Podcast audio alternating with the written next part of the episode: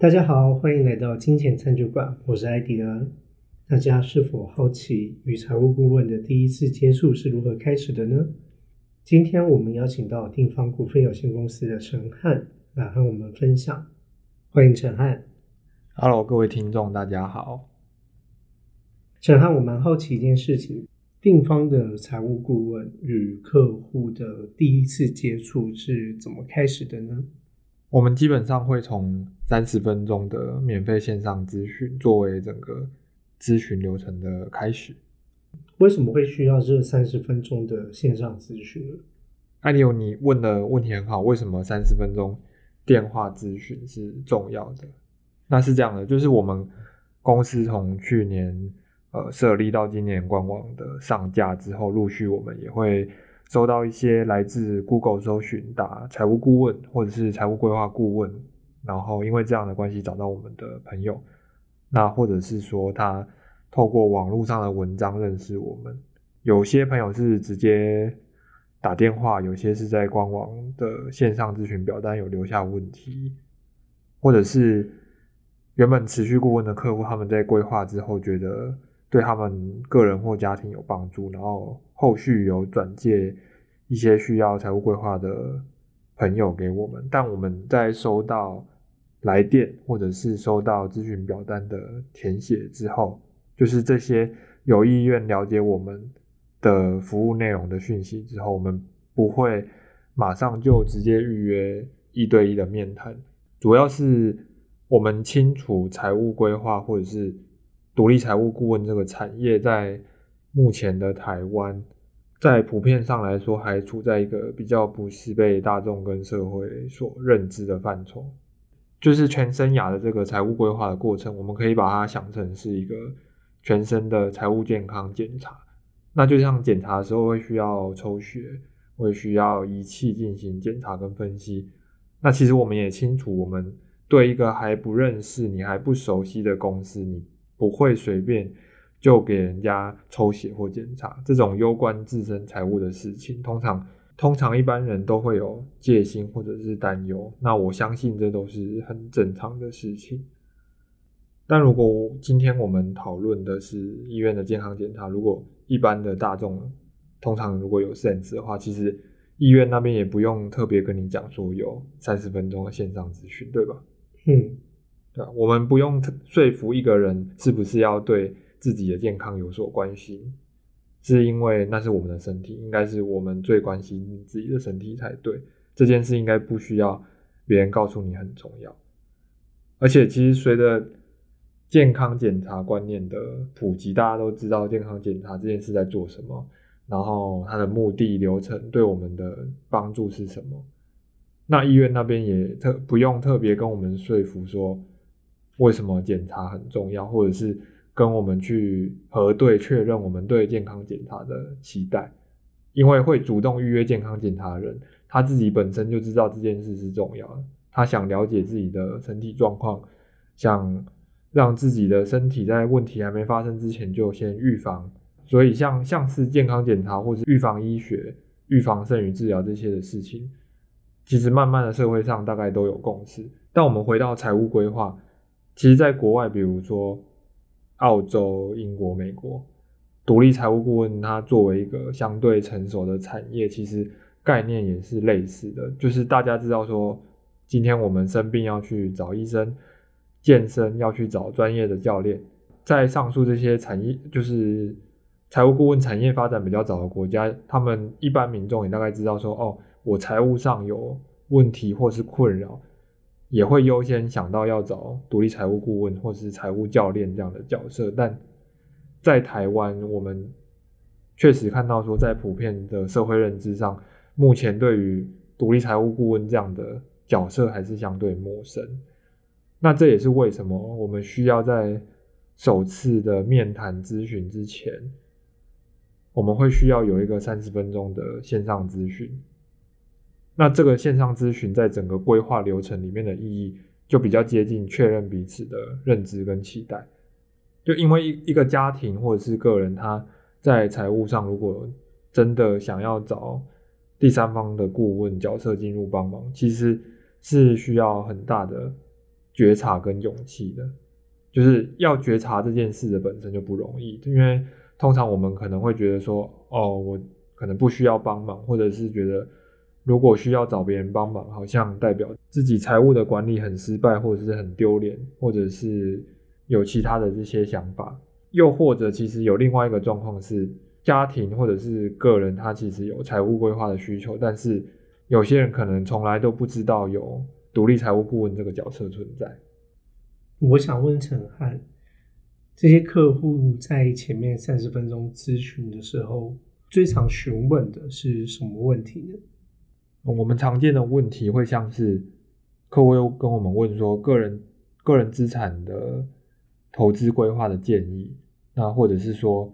要如何去正确拟定财务目标，那也会有客户问说。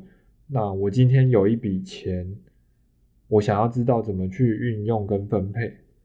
所以回到主题上，为什么我们今天在进行面对面的咨询服务之前，需要有三十分钟的线上咨询？是因为希望我们的客户在考虑进行这样攸关个人或家庭的财务规划上，客户需要知道我们的角色，知道我们如何协助客户。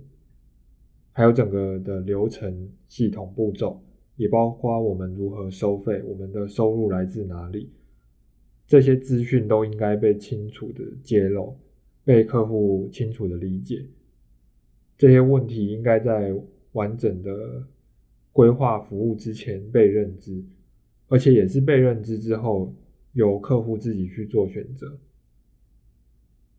那顾问主要会跟客户在电话中讨论哪一些项目呢？当我们进行第一次的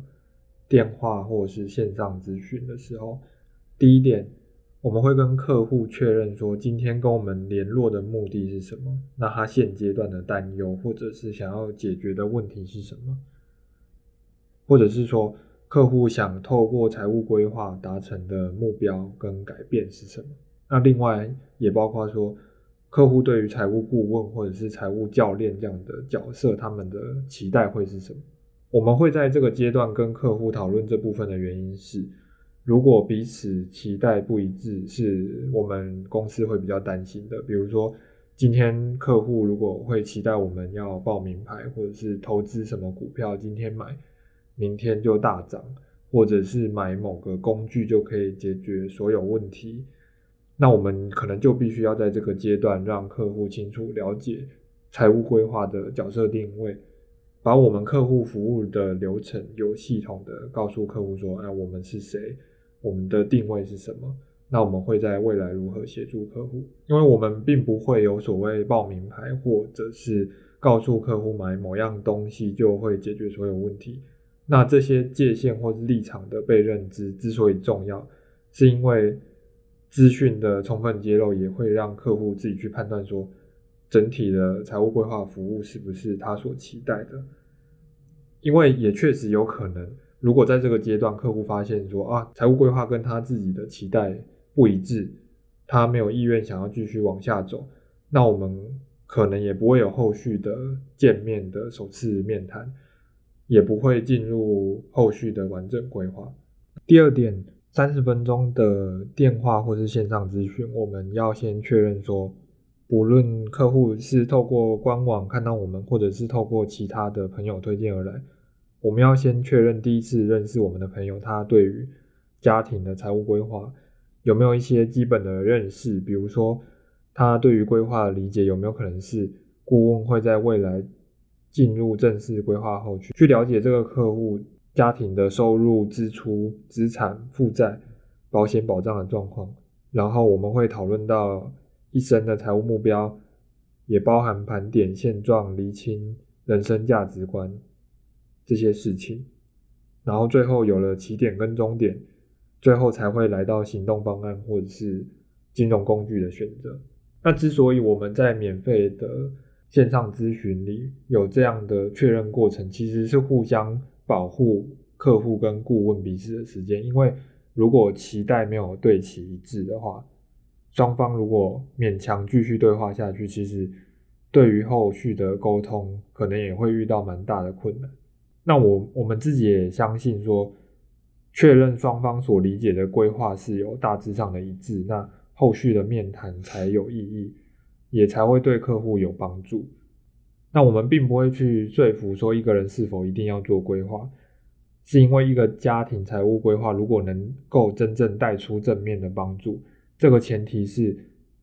客户本身有改变的觉察跟意愿，而且相信财务规划这样的教练服务是能够协助他们解决问题，所以这也是某种程度上考验客户本身想要改变的决心，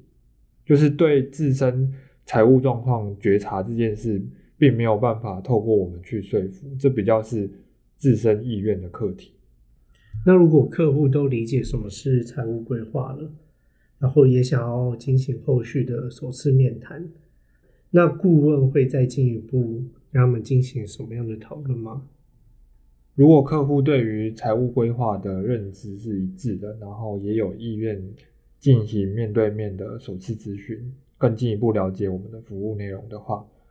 我们会告诉客户，下次见面后，我们大概会花两个小时的时间做面对面的首次咨询。但这个首次咨询，我们都还没有启动正式签约，进入一整年的规划服务，也还没有进入持续顾问的执行跟协助的阶段。那面对面咨询是需要收费的吗？是会收费的，我们的首次咨询是会收单次咨询费，但是如果后续有再进入正式的签约跟正式的规划的话，但是如果后续有再进入正式的签约规划的话，首次咨询的费用就可以当做金额的折抵。我们在面对面首次咨询之前，会先传给客户一个咨询权的问卷。主要是请客户思考一下，他在理财上是否有遇到什么样的状况或困扰。那问卷主要是协助我们去了解客户的问题，比如说客户会觉得理财很重要，但却不知道该如何着手，一直没办法改变现状。那或者是说，有些客户会遇到存不下钱的问题，那存不下钱是因为花太多，还是保费缴太多，还是投资一直亏钱？或者是说会觉得自己明明有在理财，每天都有记账存钱，买了很多保单啊、股票或基金，但不知道这样做能不能达成未来的目标。那我们在首次的咨询之前，透过咨询单的填写，我们了解客户是怎么样理财，或者是其他的财务困扰之后，我们会在这次的首次咨询中大致给客户一个方向性的建议。但就没办法给到很细节的建议，因为我们首次咨询还没有收集到所有个人或家庭的财务资讯。但方向性的建议，我们相信这本身也是对客户会有有帮助的。那我们也会在这个阶段说明说，如果我们后续有进入正式的规划，我们会如何协助，也会向客户展示我们的范例跟报告书。除了让客户更理解财务顾问的角色定位外，还会跟客户有更详细的规划流程的介绍吗？会有在我们首次的面对面咨询之后，如果客户觉得自己的家庭可能需要比较完整的规划跟做法，包含财务教练的执行跟协助的这些服务，那如果有确定要进入完整的规划，那在首次咨询之后，我们就会跟客户预约下次正式的需求问诊面谈。那也会给客户财务的作业跟表格。那我们需要更细节的知道客户的收入、支出、资产负债、保险保障或者是他的劳保劳退等等的资料。那我相信听到这边，可能有一些听众会觉得说，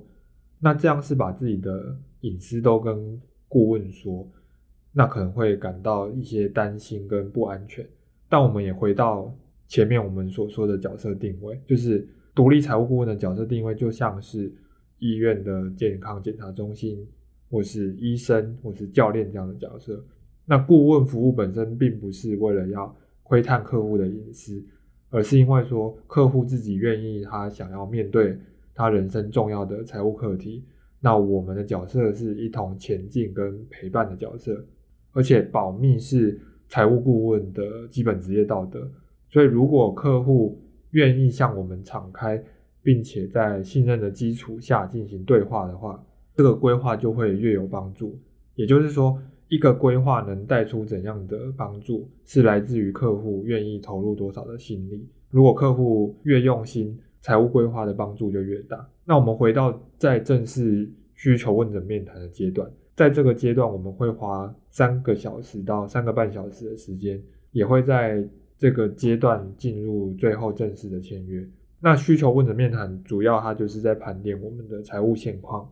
以及对于未来人生目标的确认，比如说结婚、生子、买房、子女教育金。退休或者是人生其他的梦想，那在财务目标讨论的这个时间，通常是客户比较累的阶段，因为会需要思考很多平常没有想过的事情，比如他未来一生想达成的财务目标，比如说要帮小孩准备教育金，那到底是要准备到大学，还是硕士，甚至到博士？是考虑国内还是国外也会有差别。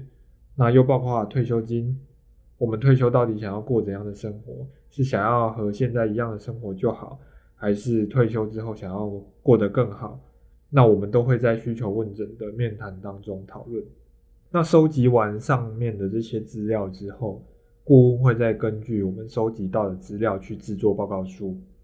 那报告书出来之后，我们还需要有一次报告书的面谈。这次报告书的面谈主要就会谈的部分就是。根据我们收集到的现况以及未来想达成的人生目标，有哪些方案是可以去执行跟达成的？比如最后可能讨论有三个方案，那我们就跟客户讨论说，方案一可能会可以怎么走，方案二可能会怎样做等等。在报告书说明这个面谈过程中，客户也要跟顾问确认说，哪个方案是自己最终想要执行的方案，比如说。方案二比较符合客户的价值观跟生活风格，那我们就会在未来往方案二这个方向去走。那我们就会根据方案二的计划开始一步一步的执行。比如说收支的金流有没有需要调整，或者是在准备完紧急预备金之后，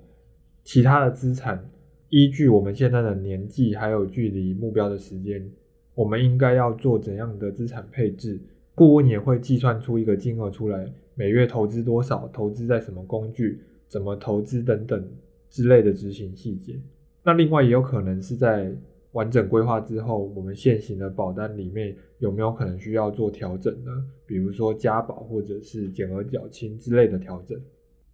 也就是说，我们完整的首年财务规划的服务。这个最终报告书的完成，某种程度上，你可以把它当成全身财务健康检查的报告，那也包含医生的医生开的处方签。